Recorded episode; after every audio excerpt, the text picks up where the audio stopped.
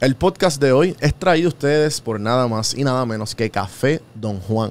Café Don Juan tiene un concepto elevado y ha evolucionado desde el 2012 su naturaleza para ofrecerle a sus consumidores una experiencia basada en el specialty coffee o un café de excelencia, combinado con espacios inspiracionales que invitan a vivir una cultura de compartir, conversar y apreciar el momento de una buena taza de café, como este podcast. Puedes conseguir y saber más de Café Don Juan en su página web cafedonjuan.com o visitar una de sus localidades en Santurce, Atorrey, Winter Park, Florida, Cagua, Centro Médico, Ciencias Médicas, Plaza del Sol, Señorial y Plaza Riondo. Pues, ¿qué pasa? Muchas personas piensan mucho que el seguro es costoso. La realidad es que no es costoso. Costoso es no tenerlo. Y es una realidad. Y yo como agente seguro con más de 10 años de experiencia te puedo decir que yo he visto de todo, Juan. Y otra, otra misconception también es que el seguro es para los ricos.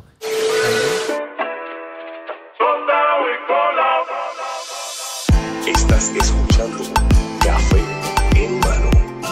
Café en mano. a escuchar este podcast que está bien duro. Saludos cafeteros, bienvenidos a otro episodio de Café en mano podcast. Vamos a empezar esta pendeja. Saludos cafeteros, bienvenidos a otro episodio de Café en Mano Podcast. Hoy vamos a hablar de seguro. Y obviamente, si vamos a hablar de seguro, vamos a traer la- a la mejor persona de PR aquí. César, ¿Qué bienvenido. está pasando, Juan? Finalmente. Finalmente este, se nos dio la oportunidad de estar aquí en, en tu podcast. Definitivo. Fanático, eh, fanático fiel. Claro, cuando yo llegué a Puerto Rico, me acuerdo que, que fue un contacto, creo que fue Kevin, ¿verdad? Kevin Others. Eh, no, fue Gabriel. Eh, Creo que fue Gabriel, Gabriel. de Aguadilla. No, no, pero que, me presentaste, que tú, Ah, sí, yo, sí, yo te sí. presenté a Gabriel. Exacto, sí, sí. No, pero fue Kevin. Fue, fue Kevin, fue Kevin. Fue Kevin. a, a Kevin, eh, definitivamente me has ayudado. Que desde que llegué, pues obviamente estaba un poco perdido, compré una guagua, me presentaste, me, me instruiste un montón de veces, eh, pasaron un par de papelones. Sí, yo, me acuerdo. Mira, César, este, yo acabo de chocar. Me acaban de chocar, Y- ¿qué y- voy a sí, hacer? Y, tú estabas tranquilo, tranquilo. que sacaste la guagua del dealer, que pasó como un accidente, no me acuerdo, creo que fue Sí, dos cabrón. Sí, que fue que literalmente di reversa. Y yo estaba como que acostumbrándome a la cámara, porque yo llevaba tiempo sin carro, ya como dos o tres años y estaba viviendo en Atlanta. Y yo como que, ah, pues yo, yo, seguía dando reversa, yo no vi el carro y, y ah, fuego. ¿Qué Y hago ahora? ¿Qué ¿Qué hago ahora? Y tú, bueno, pues ya la policía te subió.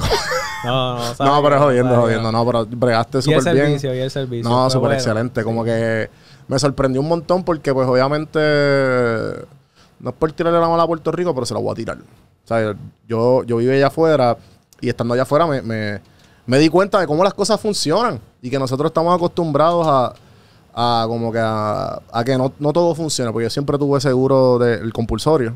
Exacto. Y pues este era mi primer full cover. Y era como que, y a la misma vez bregando con un agente. Y papi, yo tranquilo, yo me encargo de todo. "Vaya, fuego. Sí, o sea que en verdad, mil gracias. No, de Este, eso se trata, de- del servicio. y, y pues obviamente para la gente que no, que no sabe, tú eres el, el fundador y presidente de ICO Financial, ¿verdad? Eso es así. Eh, ICO Financial eh, nació en el 2016, Juan, pero yo como tal empecé en la industria en el 2011. Ok.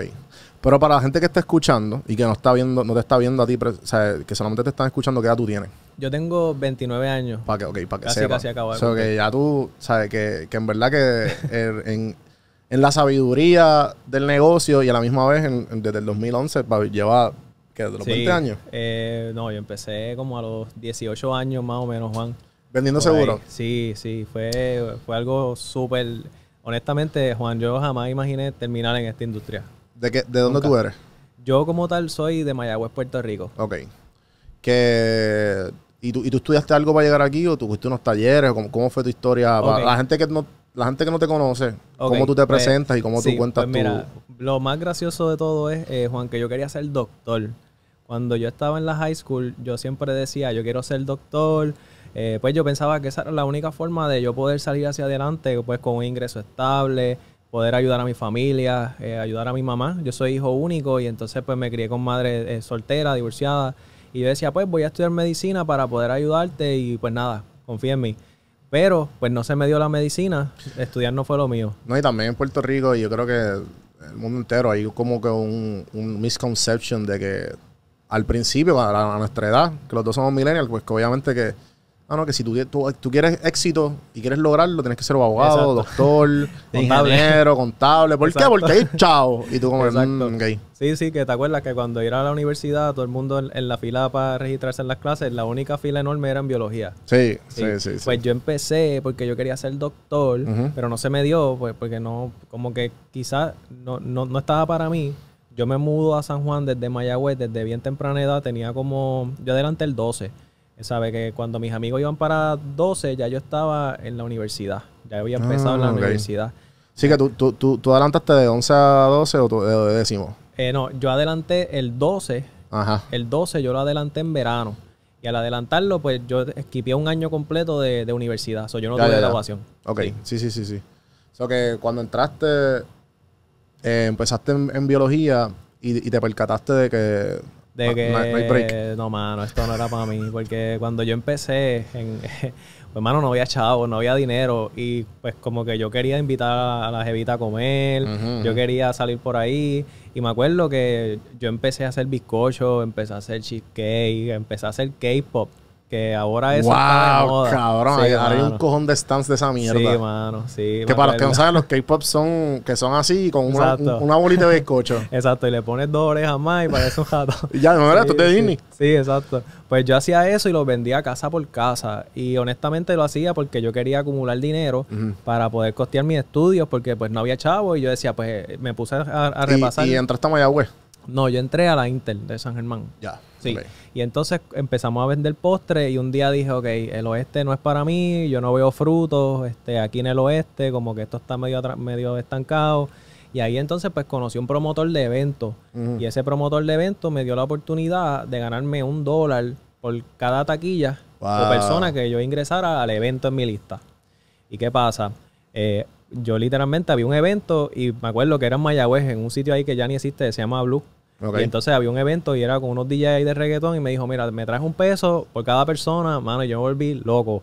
Yo me fui a buscar eh, personas para ir al party animando a la gente, mira, vamos para allá, yo voy a estar ahí, ve que yo te voy a ir, vamos, olvídate, vamos a vacilar bien duro. Sí, sí, sí. Y me acuerdo que ese día me gané más o menos como ciento y pico de dólares, que para mí eso era Papi, una un millonada, cojón. un cojón Ajá. de dinero. No es por nada, pero son ciento y pico personas, son un Sí, montón de sí, gente. Sí, mano. Pero, eh, para- ¿verdad? Inconscientemente me fue preparando para lo que es prospectar. Pero ahorita hablamos de eso. Ajá. Pues, ¿qué pasa? Cuando empecé con eso los eventos, me empecé a desarrollar. Yo hice eventos en Cabo Rojo, es como, como supervisor de eventos con, con una persona que tenía la licencia y empecé a hacer chavito.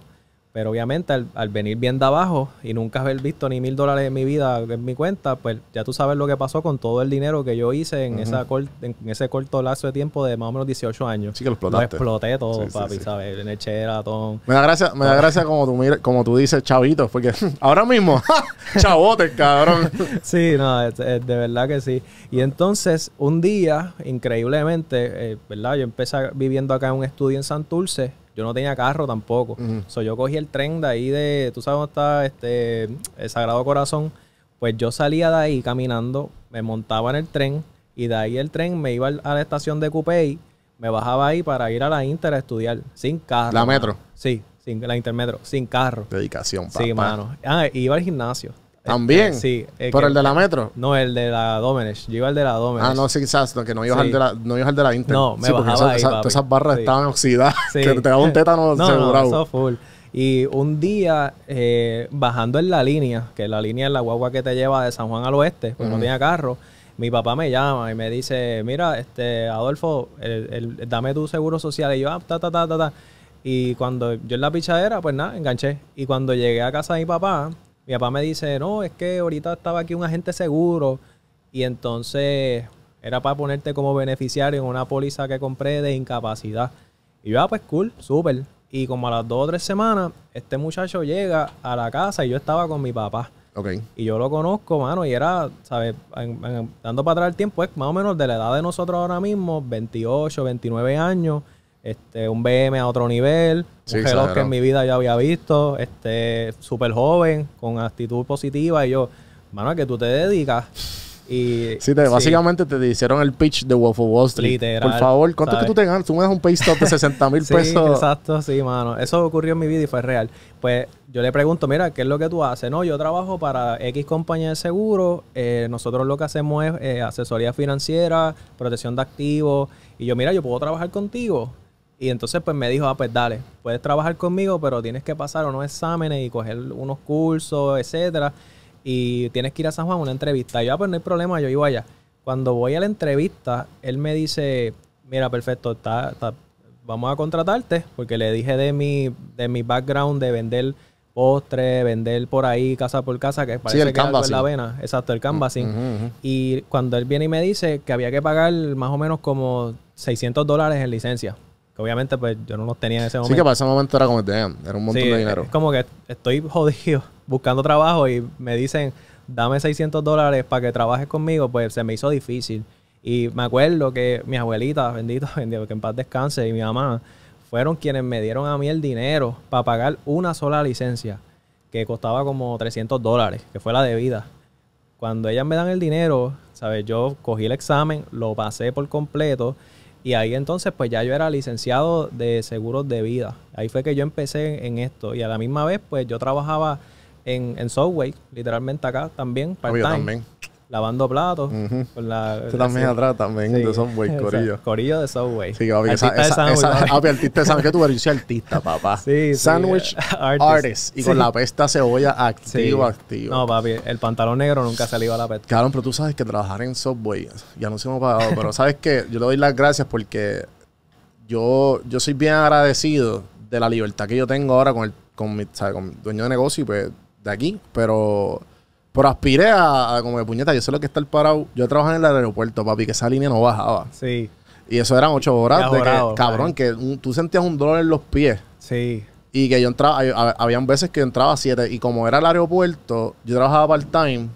Yo no podía, tú no podías como que a cuatro, ah, voy a, voy a hacer un turnito de cuatro horas, no, porque el aeropuerto, el aeropuerto te necesitamos. Tú vas a trabajar tres días de ocho horas y tu maldita sea, cabrón. Eso que, papi. Sí. ¿En qué No, Subway tú trabajaste? Yo trabajé el de San Jorge. Ok, Sí. que sí está también el del hospital también, eso era. Eh, sí, no, papi, eso Sí, era sí. todo el tiempo y, cre- oye, pidieron unas, me pedían unos sándwiches ahí, mano, que tú decías, pero ¿qué es esto? Mézclame el atún con la albóndiga y tú, no, yo, yo tenía, yo tenía una teoría media loca que, que, que ellos decían que, que, el- que la tuna era de delfín. no, Pero- mano, pero fue, de verdad que fue una escuela bien, bien, bien tremenda, porque ese struggle es bien importante, porque cuando tú estás en ese struggle, ahí es donde nace la necesidad, la creatividad, como que contra, porque estoy aquí, quiero llegar a cierto lugar. Y entonces, pues cuando yo empecé en los seguros, a la Tú, misma te- vez. tú estabas balanceando Subway y lo seguro. No, porque los seguros al principio era eh, más o menos como un mes completo de training. Ya. Eh, que si de venta, los productos, compliance. Y después ellos te dan literalmente una hoja en blanco completa y te la tiran en, en- en la mesa y te dicen, ok, llena eso de 100 personas que conozcas. Y entonces Sí, vamos a visitarlo. loco. Eso está bien loco. Sí, yo me acuerdo, yo, yo creo que a mí me hicieron, o sea, me imagino que en algún momento me hicieron el pitch para hacerlo. Pero yo era, para ese momento yo era muy princesito para esa mierda. Como que yo, o sea, yo como que, bicho mío, Sí, cabrón, sí. yo, yo quiero ganar dinero de otra manera. Que Sí. me tardé, pero, pero como quiera, como que el- si, si, ese, die- si desde ese dato empezaste y viste el valor y lo pudiste hacer, cabrón. Sí, ¿sabes? mano. El éxito te lo mereces, Sí, cabrón, no, porque... de, hecho, sí, yo tengo una foto en mi Facebook que nunca la voy a borrar. Debo hasta marcarla. De el- un día yo en el tren, pensando como que actualmente mi situación podrá cambiar algún día porque estaba bien pelado, no podía pagar ni 200 pesos en el apartamento que vivía, caminando todos los días. ¿Sabes? Ese, ese ciclo diario estaba bien fuerte. Y entonces cuando empecé en ese trabajo, pues me dan ese listado, llena los 150, lo máximo que puedas de personas para visitar esas personas. Y yo iba a ir con el gerente, que fue quien me reclutó, pues fue bien difícil, porque es como por ejemplo decir, a ti, ¿a quién le vendo? Si todos en casa pues somos ¿sabes? normal, no- gente normal. Y entonces pues lo que yo hice fue que yo no hice el listado. Yo lo que hice fue que me empecé a estudiar de venta y entonces empecé a hacer lo que se llama el door knocking. ¿Qué es eso? Door knocking es cuando tú literalmente escoges un área de un pueblo o lugar y empiezas a tocar puertas. Saludos, mi nombre es fulano de tal, me dedico a esto y esto y esto. ¿Cuándo puedo reunirme o hablar Sí, que era contigo? como con un canvassing, pero con, Sí. es- con estrategia. Exacto, como que, sí. pues, pues, cabrón, pues voy a San Francisco a, a tocar Exacto, puertas. y- Que para los que no saben, pues San Francisco es un área de, de buena, de, de, de buena población. Exacto. Pues yo hacía eso y lo hice en Mayagüez, lo hice en Rincón, lo hice en Ponce, eh, lo hice en San Juan, lo hice en Aguas Buenas. Yo lo hice en casi todos los pueblos de Puerto Rico y entonces yo lo coordinaba porque no tenía carro. So, yo tenía que, me, me coordinaba con la línea o hablaba con el gerente, mira, vamos a ir a tal sitio. Y, y pausa, pausa. Eh, cuando empezaste con esos pueblos y tuviste como que de, de pueblo en pueblo, ¿cuántas veces te desmotivaste? Todos los días. sí. Porque es que porque yo, yo hice venta, yo vendí, yo traté de vender placas, pero no fui exitoso. y también traté de vender este me- media. ¿Sabes? Que, que, vendí redes sociales y de esa pendeja. Y lo logré hacer. Pero du- no duré, Sí. ¿sabes? En uno duré seis meses y otro duré como cuatro. No, mano, es que... So, pero como quiera, por eso te duro. digo que una de las cosas que lo más difícil para mí era cerrar y cabrón y no quitarme como que ya como que en la quinta puerta yo "Ah, para casa, cabrón. Sudado con el sí, cuello así. obligado. con- So, con, con tieja. so que este ¿Cuándo fue que tuviste tu primera venta que tú, o como que tu primer seguro Pues- que tú puñeta? pues mira- esto- so que esto funciona porque Sí. es que tú necesitabas un dulcecito, ¿me entiendes? Exacto, sí. Como que cu- cuánto se tomó para tú tomar to- coger esa venta y a la misma vez como que diablo, esto vale la pena. Sí, pues mira. Si, si multiplico, si lo hice en 10 casas y me dijo uno, pues dale, pues de sí, cada 10 sí, casas. empieza con la oh, calculadora. Ajá, sí, obligado. Sí, pues mira, mi primera venta grande eh, fue una comisión más o menos como de 1.600 dólares. ¿Y eso es mensual o eso es semanal? No, fue un golpe. Eh, Ok, te lo dan un cheque, sea, Sí, un cheque time. de one time. Y cuando yo vi 1.600 dólares en comisión por una sola venta, pues ahí empieza el, el maquineo ese mental de que, ok, si veo 100 clientes, si cierro 10 por lo menos, pues me gano 10.000. Mi matemática, yo lo que quería era por lo menos 2.000 dólares. Pues porque con 2.000 dólares yo podía pagar mi casita, pagar un carrito y por lo menos bregar.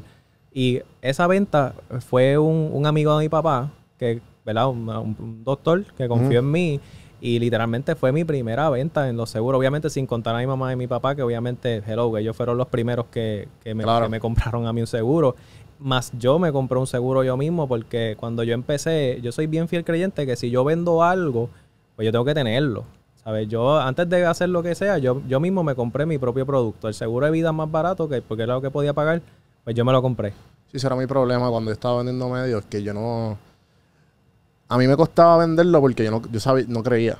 Ok, Y lo mismo con, la- con, con las placas, porque eh, it was early on. Y yo como que, esto funcionará. esto funciona. ¿sabes? y, y, y viendo a los dueños era como, yo no confío en ellos. ¿Me entiendes? Eso que era como que, diablo, yo no comp-. Ni yo compraría esto, pero me están pagando. So. Sí, sí. Pero obviamente con la madurez uno va creciendo. Claro, eso es parte del proceso. So que este, algo que me interesa es que, pues, obviamente, además de todo eso, pero fast forward, estás aquí. Sí. Ya tienes tu, tu, tu, tu propia firma con más de 20 empleados y te va súper bien con clientes en- alrededor de todo Puerto Rico. Eh, volviendo a lo que dije al principio, que yo vivía allá afuera. Y allá afuera, como que hay, hay, hay, hay una. Hay una mala fama de los locales que nunca han vivido allá afuera, pero se, se dejan llevar por la gente que vive allá afuera. Exacto. Y es como que, ah, ya tú ganas bien, pero tú tienes que pagar un seguro pato. Y yo, ok, no es, no es real, pero a lo que voy es que, ¿cuáles son los, los misconceptions más comunes? Y, y cómo tú, ¿sabes? Cómo tú vendes a la gente como que, que hay un... Que hay como que culturalmente la gente no cree en seguro. Sí. La gente como que... Exacto. Yo nunca en la vida creí hasta que... Ah, espérate, tengo dinero.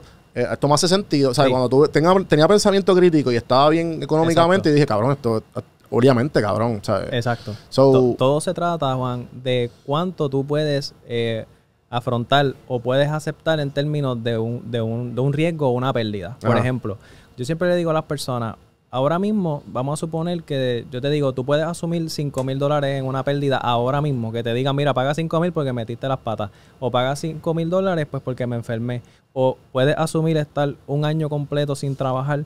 Normalmente la contestación es, nadie puede asumir estar un año sin trabajar y normalmente nadie quiere pagarle 5 mil dólares a una persona, por ejemplo, me envenené en tu negocio, o por ejemplo, eh, tuve un accidente y te rompí el carro en cuatro cantos y tengo que pagarte 5 mil dólares. Nadie quiere pagar eso.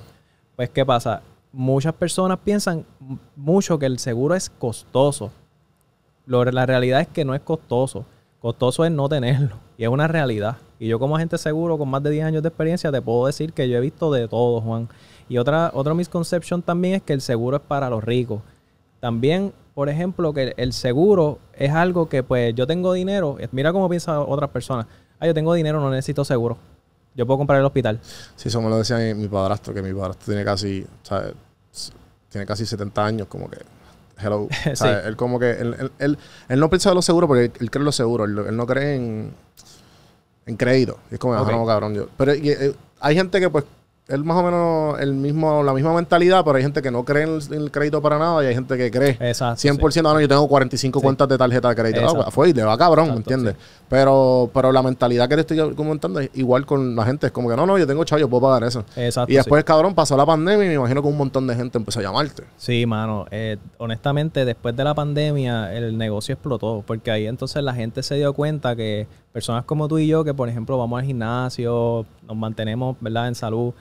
Pues mira, nos podemos enfermar bien duro y podemos estar tres meses hospitalizados.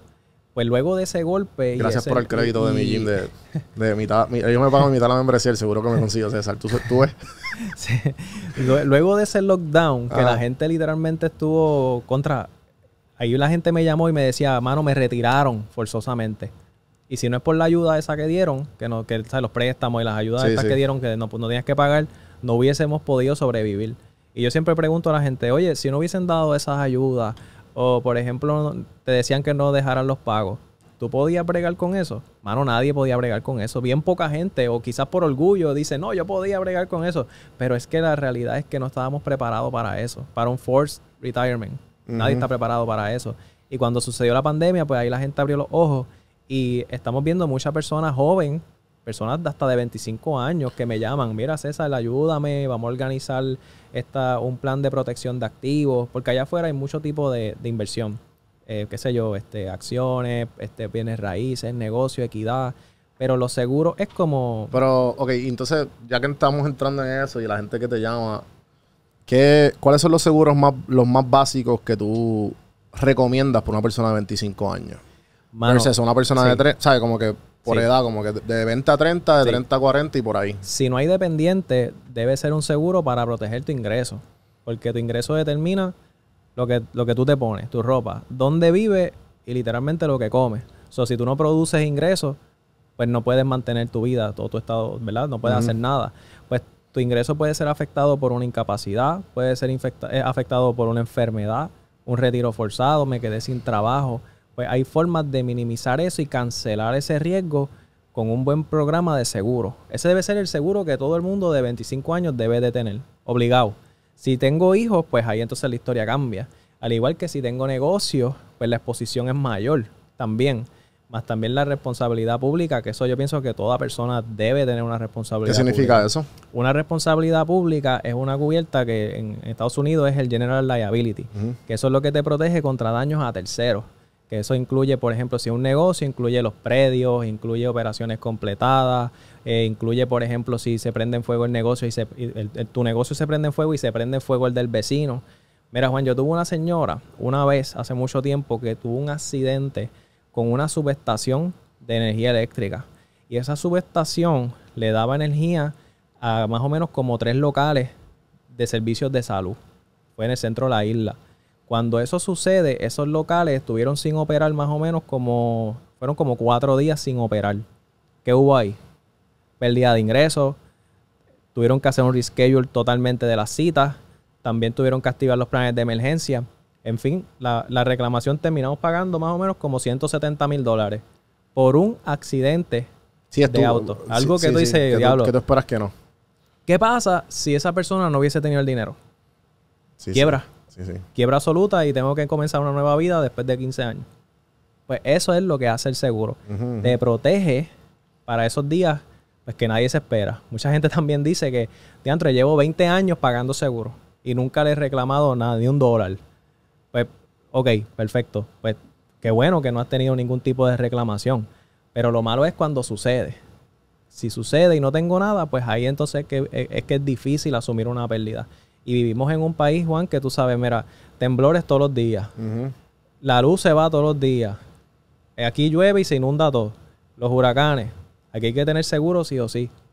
Sí, definitivo. Eh, Aquí, y, y por eso digo que eh, otro seguro que, que estaba hablando en el podcast anterior, que, que me interesa y que estamos hablando fuera del aire, es el de seguro de viaje. Sí, mano. Que eso yo lo aprendí a tomar después, después de, de viejo, como que dije, no, papi, Sí. yo lo voy a pagar. Sí, no importa mano. qué. O sea, cuando cojo el que, aunque sea el básico, Exacto. por lo menos que te incluye la cancelación y que te incluye el, el change of date. Exacto. O si te enfermas o, o te accidentas. ¿verdad? Es bien importante tener ese tipo de seguro porque ahora mismo con el COVID, mira, antes pasaba mucho con el COVID, ¿tú te acuerdas que tú no podías volver a Puerto Rico si estabas en, qué sé yo, en Europa, salías positivo, no podías volver a Puerto Rico?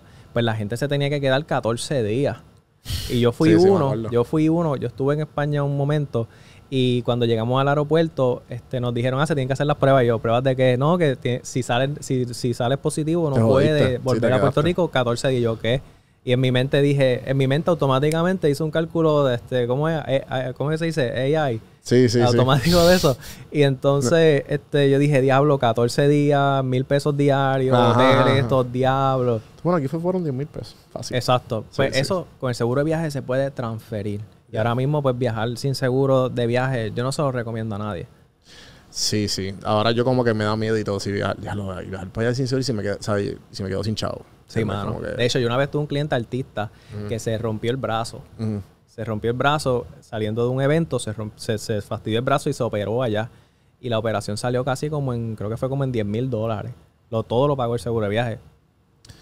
Sí, eso estaba, estaba hablando en, en- en el último podcast que, que pues, una agencia de viajes, o que ellos básicamente tratan de decirle a todos los clientes que lo hagan. Sí. Que mencionaron que mencionaron que, que un cliente de ellos tenía seguro de viaje y le tuvieron que hacer en Costa Rica una operación con corazón abierto. Ah, no, ah, no. eso Que le salió como en 10 mil pesos, pero si eso lo hubiese pasado en Estados Unidos Sí, no, y, sin seguro, eso se trepaba en 60 fácil o 70. No, cuidado, sí, medio millón O casi. sea, eh, cabrón. No, sí, no. mano. No, pues todo eso es mejor transferirlo, honestamente. Yo si, si viajo, yo siempre le digo a la gente, mira, llévate aunque sea, eh, como tú dices, el, el mínimo, pero llévate algo, porque muchas veces nosotros planificamos el viaje para todo lo mejor. Y tú lo sabes, que nos sentamos, ah, ah, vamos para aquí, vamos para esto, esto, pero no nos planificamos por si pasa lo peor.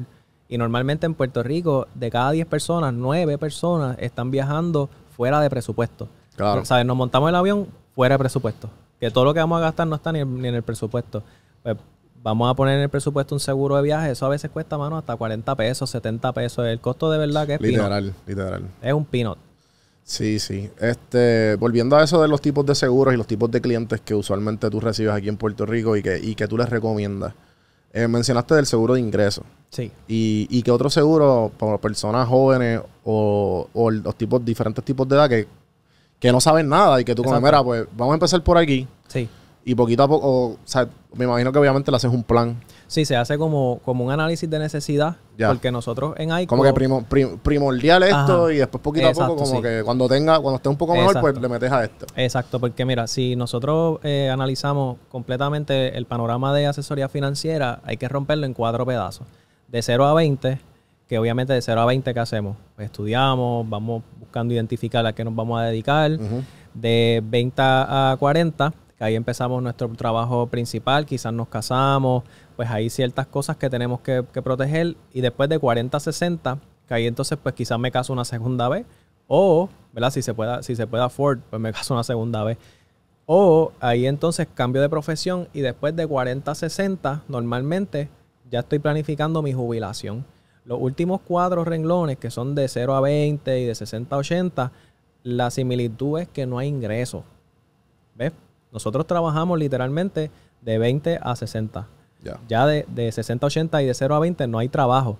Pero de 0 a 18 nos mantiene mamá y papá. De 60 a 80 nadie nos mantiene. So, lo que se hace es que se estructura una planificación financiera que podamos planificar, perfecto, ¿qué pasa si llego a los 60 años vivo? Pues tengo un plan de retiro que, que puedo trabajar. Ah, pero si me incapacito en el camino, pues tengo un seguro que me paga por perder mi ingreso. Ah, pero si me demandan a otro nivel por, por negligencia, pues tienes entonces los seguros adecuados también. Más bien nosotros hacemos el whole approach y entonces ayudamos al cliente a que tenga un programa de riesgo y nosotros le administramos ese programa de riesgo para cancelar cualquier tipo de, de, de exposición que pueda tener la persona.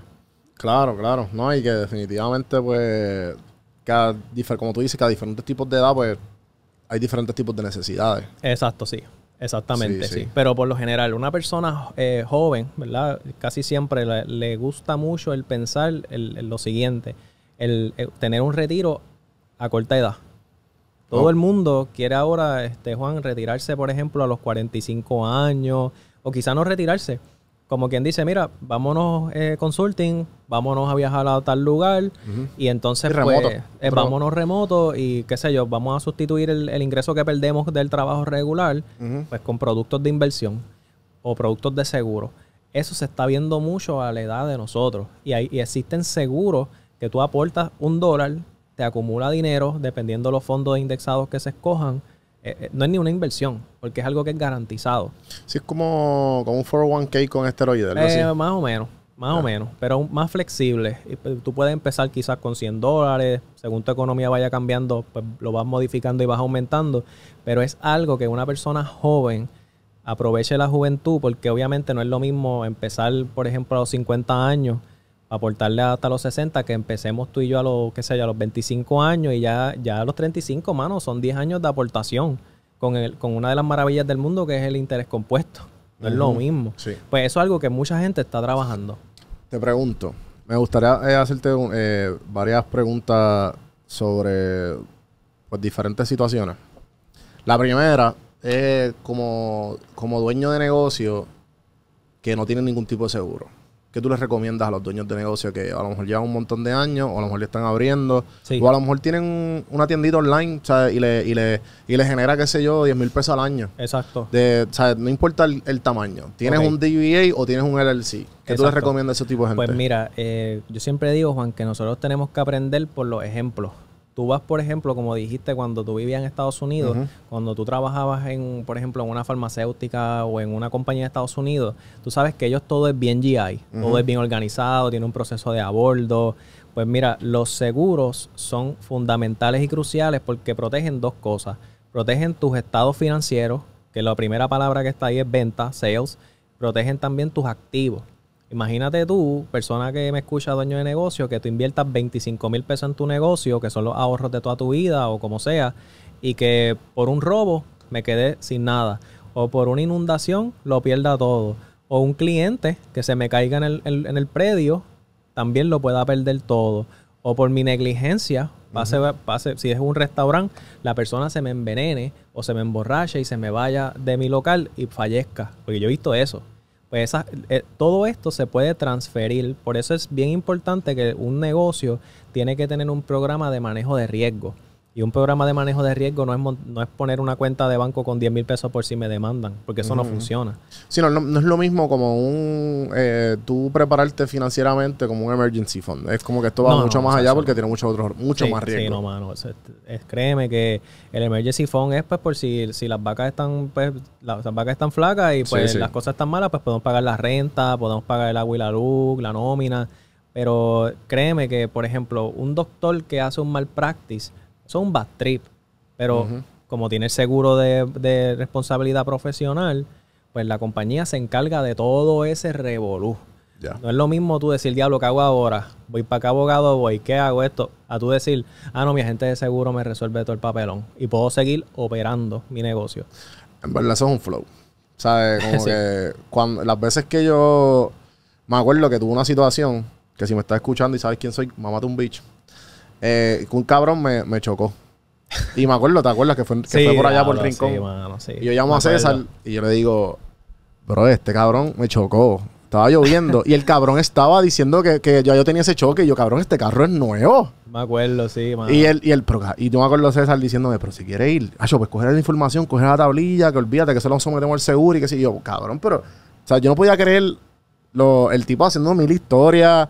Bueno, pero César, papi, to the rescue. Sí, mano. O sea, es que, definitivamente. sí, porque uno se siente como que... No, entonces yo estaba bregando que el tipo no se me vaya. Y César me dice, dame un break. Me engancha y me llama para atrás. Mira, te acabo de enviar el número de todas las, de las, las top, la- los cuarteles más cerca de- del Ajá, área. sí, sí, para que llames directamente, para que busques una patrulla. Y yo, diablo, qué sí. duro. No, y se resolvió, mano. sí, se resolvió. El tipo nunca me pagó ni nada, pero, pero Pero el seguro pagó. Pero el seguro pagó, el seguro Sí. pagó. Pero ah, imagínate eso sin tener un agente seguro. Sí, Dice, sí, diablo, sería- ¿qué hago?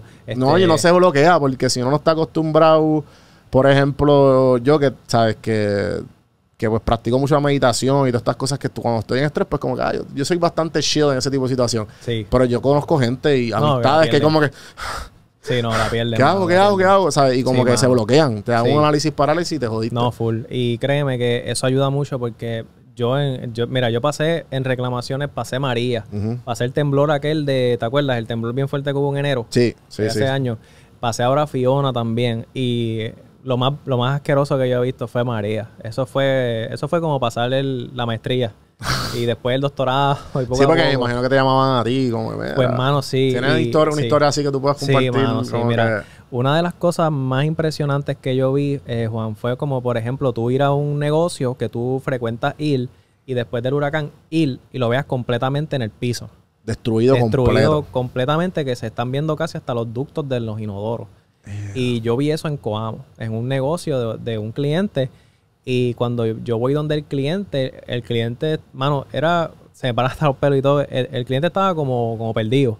Y yo le digo, mira, tranquilo, vamos a bregar, lo vamos a resolver. Y cuando yo- él me ve, me dice contramano, gracias. Porque la gente seguro que yo tenía antes, era una pichado. persona mayor, esto y lo otro. Sí, que no hubiese entendido. Este, ¿tú te crees que él iba a venir aquí a Coamo? Estaba hasta lloviendo. Yo creo que era como el cuarto día después de, de María. Y yo estaba ahí con él. Ahí. Que no, yo, yo pude llegar ahí por, por los caminos que cogí porque estaba todo inundado. Llegué y me fui al negocio, lo vimos, sacamos fotos, actuamos rápido y le pagamos la pérdida total. ¿Cuánto fue? Sacho, mano, casi 700 mil pesos. ¿Qué? Sí, Pero ese negocio está arriba ahora mismo. No, mano, ese negocio se que- fue con los panchos. Sí, sí, sí. Sí, pero, pero obviamente, pues, Sí, con ese cubrir dinero todos los gastos. pudo levantar otro negocio y gracias a Dios los empleados que tenía, pues, se fueron con él y Qué pudieron este, sobrevivir otra, otra vez. Al igual que también ayudé personas que se inundó la casa. Tú sabes, allá abajo en Levitown, Ujú. se inunda bien brutal. Mano, una persona se inundó la casa y cuando me envía fotos de la, de la pérdida y de esto y lo otro, yo veo algo y yo, mira fulana, que eso que está encima de, de- de la, ¿cómo es? De la estufa, ha hecho un pescado. Y yo, ¿qué? Papi, el, la- el, el agua llegó hasta el techo Ca- de la diablo, que inundación. garete. Y eso es una mierda, mano, porque acuérdate, se, ya con eso ya tú perdiste todo en tu casa. Sí, sí, no hay todo. break. Y cuando tú le pagas a los clientes y las pólizas están bien hechas, es una relación que es inquebrantable, mano. No, y también yo, yo trabajé en una aseguradora bien grande allá afuera. Porque mi primer trabajo fue contratista eh, cuando, estaba, cuando estaba allá afuera. Y yo lo que, yo lo que hacía era traducir, eh, traducir, eh, ¿cómo se llama? Pólizas de, de, de Puerto Rico, de María. ok. Porque era una, era una aseguradora bien grande que le suplía a los bancos de aquí, a los bancos locales. Ah, Y era, bueno, no sé si la conoce Crawford. Crawford. sí. Pues yo trabajé en Crawford, pero estaba de contratista. Mano, entonces da- después de yo traducir, me vieron que era bien eficiente. Este cabrón eh, sabe dos lenguajes, ¿sabes? Y yo, ajá, como que normal. Entonces yo tenía que ver el disparate que ponían los de FEMA, porque nos mandaban gente que no hablaba español. Sí, Como gente, los mandaban a la puñeta para allá, para Coamo, que esa gente no sabe, ¿sabes? Es como que la gente que no puede hablar español es como que, cabrón, como- ¿sabes? La gente, que, que, ¿en qué mundo tú vives? Exacto. Y para colmo ponían como que ponían las fotos, tú no, tú no entendías un carajo lo que decían el, el la poli, el, ¿sabes? El, como que el claim Exacto. y las fotos, y entonces ustedes tenías que ver las fotos para después Sí, eh, es que con describir. papelón, mano, sí. Y me tocaba a mí hacer todo, y era como que diablo. Entonces después de eso me mandaron a, a hablar con la gente y, y los agentes no hablaban español. So que me ponían a la doñita, a mí, cabrón, que yo era el que leía el claim y la doñita era como que, ¿cómo que no me va a dar dinero? Y yo, es que no tenemos el título a casa. Ya, che. Porque de seguro, ¿sabes? Están como, son de esa gente que pues no tenían un seguro. Un agente seguro, Un agente sí, seguro sí. o un seguro que el seguro venía con el banco cuando compraron Sí. la casa hace 30 Oye, años y, atrás. y eso, oye Juan, eso pasa todos los días en mi oficina. Ah, tú sabes, cuando tú compras la casa, que la hipoteca, aparte de los términos y condiciones, es que tú tienes que tener un seguro hazard. Ya. Mucha gente no sabe dónde diablo está ese seguro. Ellos lo tienen con el banco y pasa eso mismo que estás diciendo. Cuando pasó María, en mi oficina estaba llena, gente haciendo fila y fila y fila y fila y fila. Y la porque quería es, mira, este, mi casa está todo fastidiada, quiero que me ayudes con la reclamación. Ah, seguro, yo te ayudo, tráeme la póliza. No sé dónde está.